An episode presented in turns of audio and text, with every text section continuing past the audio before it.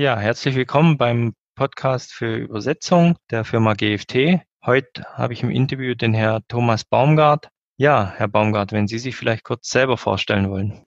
Gerne. Also zunächst einmal danke für die Einladung. Genau, mein Name ist Thomas Baumgart.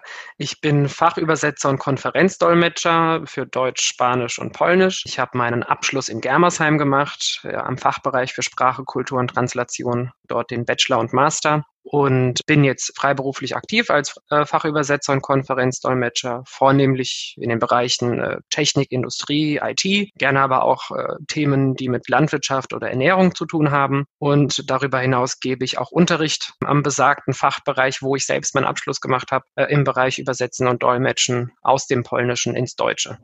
Okay, sehr schön. Ja, wo liegen denn die Besonderheiten der polnischen Sprache im Bereich der Übersetzung? Besonderheiten ist immer so schwierig zu beantworten. Das Polnische ist äh, natürlich, also ist eine europäische Sprache, ist geografisch auch gar nicht so weit entfernt vom Deutschen. Deswegen ist es vielleicht gar nicht so fremd, würde ich behaupten. Natürlich gehört es der slawischen Sprachfamilie an. Was ich hier vielleicht noch in Klammern sagen kann, es gibt immer noch Menschen, die denken, Polnisch schreibt man mit kyrillischen Buchstaben. Da kann ich jetzt vielleicht auch mal sagen, nein, das Polnische hat ganz normale Buchstaben, also lateinische Buchstaben, wie wir sie auch im Deutschen kennen. Was dazu kommt, sind die ganzen Sonderzeichen, sage ich, nenne sie jetzt mal Sonderzeichen, Sonderbuchstaben, die man vielleicht aus dem Polnischen kennt, mit den ganzen Punkten und Strichen drüber und drunter. Genau. Und diese, ähm, jetzt zum Thema vielleicht übersetzen, was mir schon häufiger passiert ist oder aufgefallen ist, diese ganzen Buchstaben sind nicht immer Teil einer Schriftart. Also es klingt ganz banal, dieses Problem, aber wenn ein Kunde oder man sich selbst eine Schriftart ausgewählt hat für seine Website, für seinen Auftritt, sich ein ganzes Corporate Design ausgedacht hat für die Firma beispielsweise und dann soll das ins Polnische gehen, dann kann es durchaus passieren, dass diese Schriftart die polnischen Buchstaben nicht kennt oder einfach nicht im Repertoire hat und dann kann es durchaus passieren, dass es eine Art Mischmasch gibt. Also dann werden die polnischen Buchstaben immer in der Systemschriftart angezeigt, die irgendwo hinterlegt ist, was so als äh, Standardschriftart gelten soll. Genau. Und dann alle anderen Buchstaben sind dann wieder in dieser gewollten, schönen Schriftart. Aber insgesamt ergibt es überhaupt kein schönes Bild. Es passiert selten, aber es kann durchaus passieren. Wie viele Sonderzeichen gibt es da? Oder gibt's da? Bei uns gibt es ja auch das oh. E, Ü, O und Genau, im Deutschen haben wir eigentlich drei Sonderzeichen. Ja. Vielleicht das scharfe S können wir noch dazu nehmen. Eventuell, genau. Aber ich überlege mal gerade. Eins, zwei, drei, vier, fünf, sechs, sieben, acht, neun. Ich komme jetzt mal auf neun Sonderzeichen oder Sonderbuchstaben, die auch Teil des offiziellen Alphabets sind. Mhm. Also das polnische Alphabet hat 32 Buchstaben, das deutsche hat 26. Da merkt man auch schon, dass da ein bisschen mehr dazu kommt. Und das Q, V und X existiert zum Beispiel im Polnischen nicht. Okay. Vielleicht auch ganz interessant zu wissen. Also ähm, natürlich kennen die Polen diese Buchstaben, aber im Alltag oder in den, in den polnischen Begriffen findet man diese ähm, Buchstaben eigentlich gar nicht. Genau, es sind neun Sonderzeichen, wenn man das so möchte, plus noch weitere Zischlaute, die entstehen verstehen, wenn man gewisse Buchstaben miteinander kombiniert. Ich denke auch, das ist die Hauptschwierigkeit oder eine der Hauptschwierigkeiten am Anfang, wenn man Polnisch lernen möchte oder ja, sich mit der polnischen Sprache mal auseinandersetzt, dann merkt man, dass die Aussprache doch gar nicht so einfach ist. Okay, also Sprechen ist dann ein bisschen schwerer zu erlernen aufgrund der Zischlaute, die halt ungewohnt sind. Genau, vor allem, wenn man keinen polnischen Hintergrund hat, sage ich mal. Also wenn man irgendwie mit der Sprache schon immer konfrontiert war, dann vielleicht schon, dann geht es einfacher. Aber so, ich sag mal, ja, Deutsche, die keinen polnischen Hintergrund haben und dann polnische Wörter aussprechen müssen, dann tut es mir immer leid, weil ich diese Person dann teilweise wirklich nicht verstehe. Man macht es ja nicht extra, man möchte die Menschen ja verstehen. Aber wenn mir dann teilweise gesagt wird, wo jemand in Polen mal war, in welchen Orten, die man jetzt unbedingt auch nicht alle auswendig kennt. Ich kenne nicht alle Orte in Polen. Und wenn man dann die Aussprache auch nicht versteht, ähm, wird es umso unangenehmer, weil ich dann immer sagen muss, ich kenne den Ort nicht, aber ich glaube, ich habe ihn auch nicht richtig verstanden.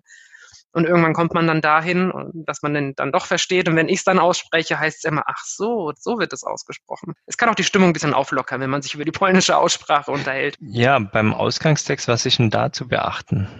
Also worüber ich mir Gedanken gemacht habe im Vorfeld, war äh, das Thema Lauflänge, sage ich mal. Also wie lang sind deutsche Texte, wie lang sind polnische Texte. Es ist schwierig, da eine pauschale Antwort zu finden, würde ich behaupten. Vielleicht würden mir auch manche Kollegen widersprechen. Aber das Deutsche bildet ja gerne lange Komposita zusammengesetzte Wörter und im Polnischen sind die Wörter in der Regel, würde ich sagen, schon kürzer. Dafür braucht man mehr Wörter, um das Gleiche auszudrücken wie im Deutschen. Man braucht Präpositionen oder ähnliche Konstruktionen. Und das Polnische ist durchaus auch, also das Polnische braucht einfach mehr Wörter, um sich zu erklären. Im Deutschen gibt es häufig ein konkretes gutes Wort, was funktioniert und jeder Deutschsprachige weiß sofort, worum es geht.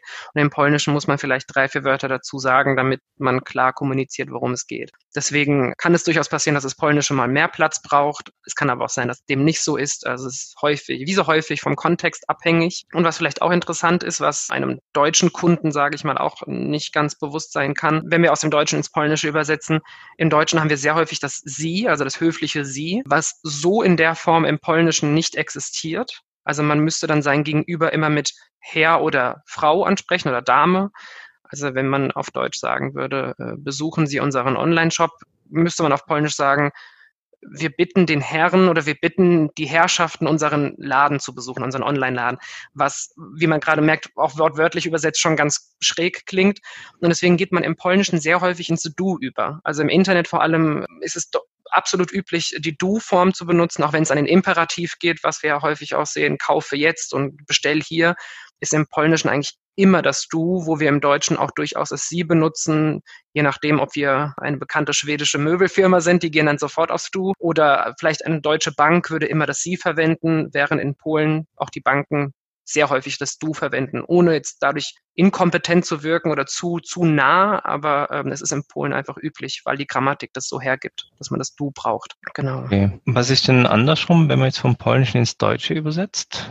Gibt es da Besonderheiten? Ja, was häufig passiert, was ich vielleicht auch bei meinen Studierenden bemerke, wenn ich dann unterrichte aus dem Polnischen ins Deutsche, dass man häufig an der polnischen Konstruktion kleben bleibt, am polnischen Satzbau beispielsweise. Also wenn man dann, wenn man selbst vielleicht das Deutsche dann im Nachhinein liest oder vielleicht sogar eine dritte Person, einen Korrektor oder einen Lektor drüber lesen lässt, merkt diese Person und merkt man selbst, oh, der Satzbau, es ist zwar alles verständlich, aber ein Deutscher würde es vielleicht so nicht sagen. Ich denke, das ist die Hauptschwierigkeit, wenn man aus dem Polnischen ins Deutsche übersetzt. Da muss ich vielleicht auch sagen, ins Deutsche zu übersetzen ist vielleicht äh, für mich einfacher, da es durchaus auch meine Muttersprache ist. Deswegen merke ich da jetzt nicht so die äh, Problematiken, aber vielleicht eben genau diese eine mit dem Satzbau, dass man da zu polnisch denkt, sage ich mal. Sonst noch was, äh, was das Thema Übersetzung angeht, wo wichtig ist zu beachten? Generell die Grammatik ist ja immer so ein Problem. Mhm. Also generell, wenn man Sprachen lernt oder sich mit Sprachen auseinandersetzt. Und da gibt es so ein paar ähm, Baustellen, die es vielleicht gibt, dass zum Beispiel der polnische Satzbau sehr flexibel ist. Also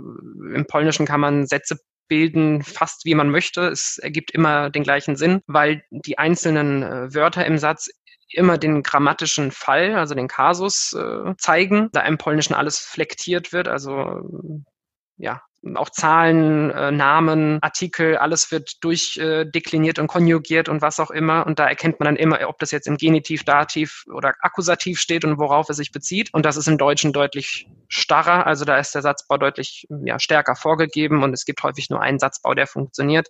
Und alles andere wäre dann gleich ja, unverständlich oder man erkennt einfach auf jeden Fall, dass es ähm, falsches Deutsch ist. Und im Polnischen gibt es auch nicht das, was wir im Deutschen unter Artikel verstehen. Also der, die, das, ein oder eine äh, gibt es in dem Sinne jetzt im Polnischen nicht. In der Regel benutzt man einfach gar keinen Artikel, was eigentlich ganz nett ist. Was man aber im Deutschen dann vielleicht wieder beachten muss, wenn wir wieder über das Übersetzen äh, sprechen, äh, nimmt man im Deutschen dann lieber den unbestimmten Artikel, den bestimmten Artikel, oder ein ähm, Possessivpronomen, mein, dein, sein, unser. Da muss man schon schauen, wie man das im Deutschen einfach sagen würde. So muss man das dann auch äh, machen. Und genau, wenn man im Polnischen irgendetwas Bestimmtes sagen möchte, also man möchte unbedingt sagen, diese Frau, dieser Mann, äh, muss man das Demonstrativpronomen nehmen, also dieser, diese. Anders geht's nicht im Polnischen zum Beispiel. Dann haben wir angesprochen, gibt es noch irgendwie Fachbegriffe, die dann umschrieben werden müssen im Polnischen, gerade im Bereich Maschinenanlagebau, Technik, gibt es da irgendwie Herausforderungen? Durchaus. Entweder man muss im Polnischen gewisse Begriffe umschreiben. Ich würde auch behaupten, es ist generell schwieriger, an Informationen zu kommen zur polnischen Sprache. Also eine der Hauptaufgaben eines Übersetzers vor allem ist ja auch das, also die Recherche, das Suchen von Informationen, damit man sich auch im Thema auskennt. Und wenn man auf Polnisch einfach sehr wenig findet, dann wird es umso schwieriger, dann den passenden Begriff zu finden. Man findet dann gar nicht die Info, ob dieser Begriff bereits im Polnischen etabliert ist oder nicht. Genau, das auf jeden Fall. Und ich sehe durchaus die Tendenz, dass wir im Deutschen sehr gerne auf Anglizismen zurückgreifen, was im Polnischen mittlerweile auch immer häufiger passiert. Aber es gibt noch genug polnische Begriffe, die man nutzt und nicht die englischen, dass man darauf vielleicht achtet, nicht so viele Anglizismen im Polnischen zu verwenden. Ja, warum ist denn besonders wichtig, in der Übersetzung hier einen gut ausgebildeten Übersetzer zu nehmen? Und nicht zum Beispiel ein Student oder jemand, der auch äh, zweisprachig aufgewachsen ist zum Beispiel.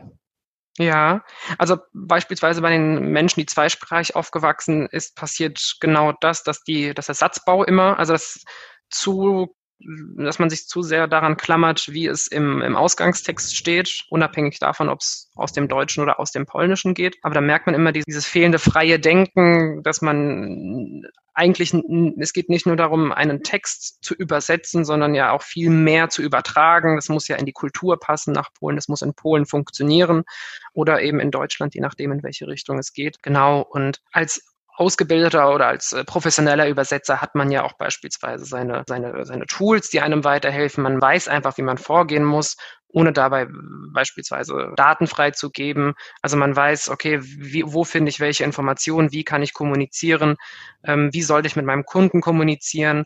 Eigentlich alles das, was man im Studium erst lernt und auch in den ersten Jahren des Berufslebens noch weiter erlernt, braucht man, um eben professionell zu übersetzen. Deswegen sollte man auf jeden Fall auf Profis zurückgreifen. Einfach, wie gesagt, das fachliche Know-how, das sprachliche Know-how und auch das Know-how im Umgang mit dem Kunden. Ich habe ja sozusagen eine Studierende, die ich unterrichte und häufig merke ich, dass man sich nicht traut zu fragen, dass Fragen gleichgestellt wird mit Unwissenheit und Unwissenheit ist ja aber auch nichts Schlimmes. Lieber man gibt dann zu, okay, hier bin ich gerade auf dem Schlauch, ich komme nicht weiter. Könnten Sie oder könntest du mir gerade erklären, worum es hier geht? Das hatte ich auch zum Beispiel mit einem Kunden vor kurzem, wo es um Zentrifugen ging und verschiedene andere Maschinen, wo ich auch einfach nicht verstanden habe, was ich hier gerade übersetze. Und bevor ich dann irgendeinen Quatsch draus mache oder wortwörtlich arbeite, habe ich dann lieber mir einfach erklären lassen, wie es funktioniert, wie es aussieht, wie man das beschreiben könnte. Und dann habe ich damit dann einfach gearbeitet, dass man einfach weiß, wie man auftritt als Profi.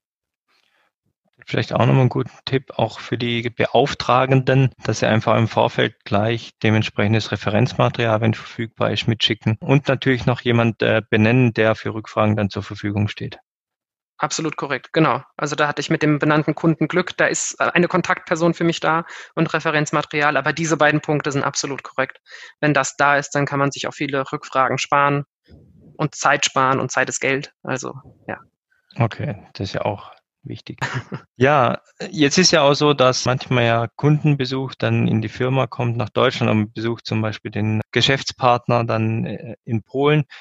Gibt es denn irgendwas, wo ich da beachten muss, interkulturell, dass ich da nicht ins Fettnäpfchen trete? Ja, ich hatte es eben schon mal kurz angesprochen, das Problem mit, es gibt im Polnischen jetzt nicht so diese Sie-Form, diese höfliche Form. So ähnlich ist es auch, wenn man dann sein Gegenüber ansprechen möchte. Im Deutschen ist es eigentlich immer so, würde ich behaupten, in 99,9 Prozent der Fälle, dass man sagt Herr oder Frau plus Nachname. Was, ich glaube, ein Deutscher wird gar nicht auf andere Ideen kommen. Und genau diese Möglichkeit ist in Polen die zuletzt zu wählende Möglichkeit. Also die funktioniert am schlechtesten und wird auch gar nicht wirklich gebraucht. In Polen ist es absolut üblich, sein Gegenüber mit der Berufsbezeichnung anzusprechen, mit der Amtsbezeichnung, also Herr Ingenieur, Herr Vorsitzender, Herr Präsident, Frau Geschäftsführerin. Natürlich muss man diese Info dazu erstmal haben. Wer steht mir gegenüber? Ist es ein Leiter? Ist es ein einfacher Mitarbeiter oder ist es ein, ein, Journalist zum Beispiel? Da kann man auch immer sagen, Herr Journalist. Das ist in Polen, wie gesagt, absolut normal und sollte auch so gemacht werden. Und was es auch in Polen gibt, was in Deutschland nicht gemacht wird, ist Herr oder Frau plus Vorname. Das baut schon mal ein bisschen Nähe auf, sollte man jetzt nicht beim allerersten Kontakt vielleicht machen, aber wenn man jemanden schon etwas kennt, passiert es durchaus, dass der Pole dann sagt, Herr Michael oder Herr Thomas. Und das, wie gesagt, passiert, ist auch normal. Und wenn man dann als Dolmetscher beispielsweise noch dabei ist, ist es umso schwieriger, weil man vielleicht im Deutschen gewohnt ist, sich die Nachnamen der Teilnehmer oder der Menschen vor Ort zu merken. Und das muss reichen. Man kann sich leider nicht alles merken. Das Gehirn hat auch Grenzen.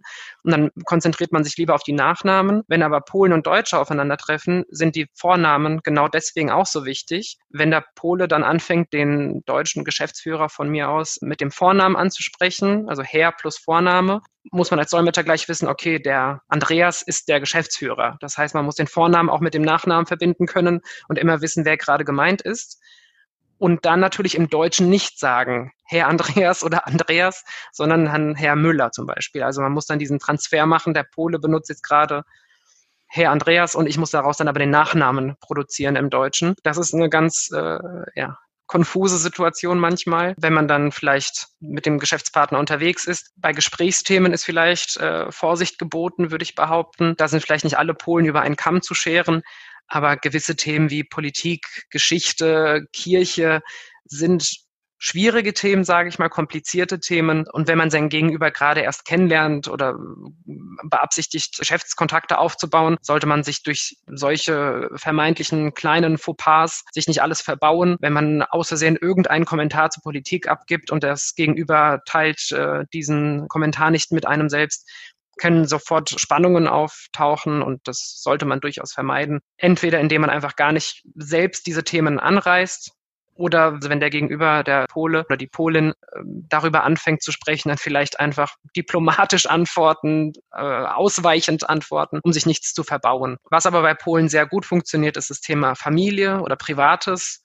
Wie geht's den Kindern? Wie geht's der Frau? Wie geht's dem Mann? Wie geht's den Haustieren? Das sind Themen, die funktionieren immer und das könnte einem Deutschen vielleicht wieder negativ aufstoßen, dass er sagt, das ist mir gerade ein bisschen zu privat. Aber von polnischer Seite ist es eigentlich ein gutes Zeichen. Dieser Mensch hat dann Vertrauen, der möchte wirklich wissen, wie es der Familie geht. Und das sind dann auch wirklich ernst gemeinte Fragen. Und dann fragt man auch nach, was macht eigentlich Ihre Frau beruflich und wie geht es den Kindern, was studieren die? Also dann ist es wirklich ein ernst gemeintes Interesse von polnischer Seite aus. Genau. Was gibt es denn noch für Fettnäpfchen, Übersetzen, Dolmetschen? Gibt es irgendwas, wo Sie jetzt aus Erfahrung sagen können, da kann man schnell mal reindappen? Fettnäpfchen passieren durchaus, natürlich, oder ja, es, es kann passieren. Also es gibt zum Beispiel viele äh, sogenannte falsche Freunde äh, zwischen dem Polnischen und Deutschen, wo man ja, auf Probleme stoßen kann, wenn man sich dessen nicht bewusst ist. Da hatte ich zum Beispiel, ich, ich brauche ja keinen Namen zu nennen, aber eine, ja. eine Studentin von mir rief in einer Übersetzung, ähm, also es gibt, ging im Polnischen um eine Messe, eine ja, Berufsmesse, eine, eine geschäftliche Messe. Und da ging es um die, um den Kontrahent auf Polnisch, wo man im Deutschen denken könnte, das ist der Kontrahent,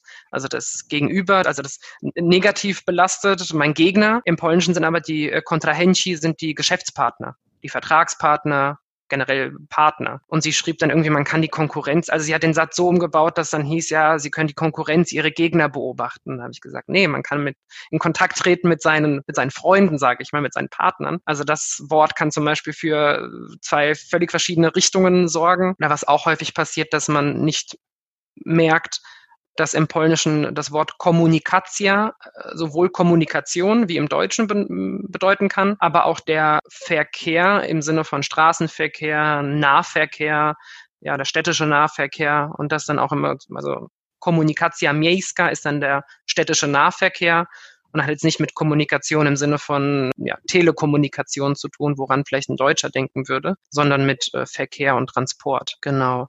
Und weil ich denke, man muss auch über sich selbst gut lachen können, habe ich mir auch überlegt im Vorfeld, ob mir schon mal ein Fettnäpfchen passiert ist, was ich gerne mit der Menschheit teilen möchte. Was mir be beispielsweise passiert ist beim Besuch eines Kraftwerks wurde auf Deutsch beschrieben, welche, welche Gebäude damit äh, ja, versorgt werden. Ging es um Krankenhäuser, Schulen und generell öffentliche Gebäude. War auch sehr schnell, die Auflistung war sehr schnell und ich habe im Polnischen im Affekt aus Versehen gesagt, öffentliche Häuser habe mich dann direkt auch korrigiert, habe gesagt öffentliche Gebäude, aber im Polnischen ist wortwörtlich ein öffentliches Haus ein Bordell. Das heißt, ich habe gesagt, ja, Krankenhäuser, Schulen und Bordelle werden von uns mit Energie versorgt. Und obwohl ich mich direkt korrigiert habe, hat man, habe ich im Hintergrund die Lacher auf polnischer Seite gehört.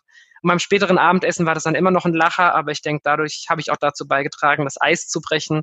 Und äh, sind Sachen, die passieren, da muss man dann drüber stehen und wie gesagt, einfach mitlachen. Und dann ja, gibt es noch eine Frage, die ich Ihnen stellen sollte, die ich noch nicht gestellt habe?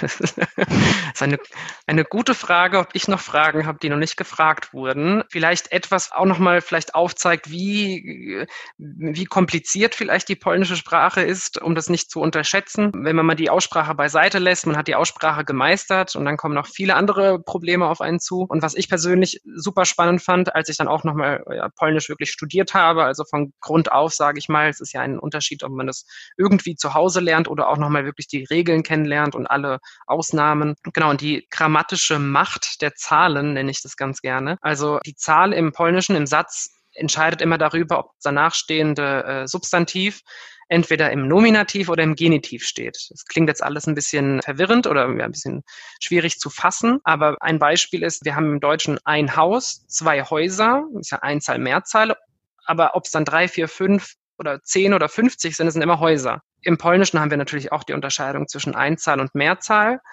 Aber wenn es dann zwei, drei oder vier Häuser sind, folgt der Nominativ. Wenn es fünf, sechs, sieben, acht, neun Häuser sind, kommt der Genitiv. Und eigentlich ist die Regel, wenn die Zahl auf zwei, drei oder vier endet, dann kommt der Nominativ, aber nicht bei 12, 13, 14 da folgt der Genit. Also das, das, sind solche Regeln, wo man äh, denkt, okay, ich habe jetzt so langsam verstanden, da nutze ich den grammatischen Fall und da den. Dann kommt aber noch so eine dumme Ausnahme dazu, ja, aber wenn 12, 13, 14 hinten steht, dann kommt wieder der Genitiv, aber wenn es 22, 23 oder 24 sind, kommt wieder der Nominativ. Genau, und das sind immer so Themen, wenn mich da jemand fragt, ja, was ist denn so das Schwierigste am Polnischen oder was fällt dir auf? Und wenn ich das dann versuche zu erklären, ist der ganze Raum still und alle verstehen entweder gar nichts mehr oder haben gemerkt, wie kompliziert das ist. Und ja, dass neben der Aussprache eben noch sowas dazu kommt, wo man sich als Deutscher vielleicht nur an den Kopf fasst und am liebsten das polnische Buch wieder zumachen möchte.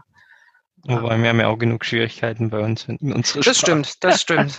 Das ist so, unter anderem die Artikel, die es im Polnischen genau. gar nicht gibt. Und wenn man dann zwischen der, die das unterscheiden muss, ist es eher eine Lotterie. Genau. Stimmt, ja. Und dementsprechend vielleicht so als, ich weiß nicht, meine letzten Worte in diesem Podcast, wenn es so darum geht, was man Menschen mitgeben kann, die Polnisch lernen möchten oder die Polnisch studieren, ist wirklich Durchhaltevermögen. Also man darf nicht denken, ich lade mir jetzt irgendeine App herunter und spreche dann super Polnisch. Es muss schon mehr Einsatz gezeigt werden, leider, sage ich mal. Und man darf sich auch nach Polen trauen oder man sollte sich nach Polen trauen. Ich habe persönlich nur erlebt, dass die Polen es sehr wertschätzen, wenn ein Nicht-Pole Polnisch sprechen möchte. Und was zum Beispiel in Polen auch weniger passiert, wie zum Beispiel in den Niederlanden oder in Skandinavien. Wenn da die Menschen erkennen, oh, hier kommt ein Deutscher und der versucht gerade Schwedisch mit mir zu sprechen, dann switcht der Schwede gleich ins Englische, weil er sagt, gut, dann machen wir uns das Leben einfacher. Ich würde behaupten, in Polen passiert das nicht so schnell. Da gibt es genug Leute, die können auch gut Englisch natürlich, aber viele eben nicht. Und da sind sie dann aufgeschmissen, wenn nicht Englisch geht, dann muss es halt Polnisch gehen. Und dann ist es umso schöner, wenn, wenn da ja, ausländische Gast da ist und der dann ein paar Brocken auf Polnisch sagen kann. Dann sieht man schon das äh, Lächeln auf dem polnischen Gesicht dann und dann ist man gleich, gleich der Freund sozusagen. Dann ist man gleich aufgenommen worden. Genau. Ja, dann danke ich Ihnen auf jeden Fall, Herr Baumgart, für den Podcast. Und Vielen vielleicht Dank. sehen wir uns, genau, und vielleicht sehen wir uns in einem weiteren Podcast wieder. Würde mich freuen. Vielen Dank. Ja, bitteschön.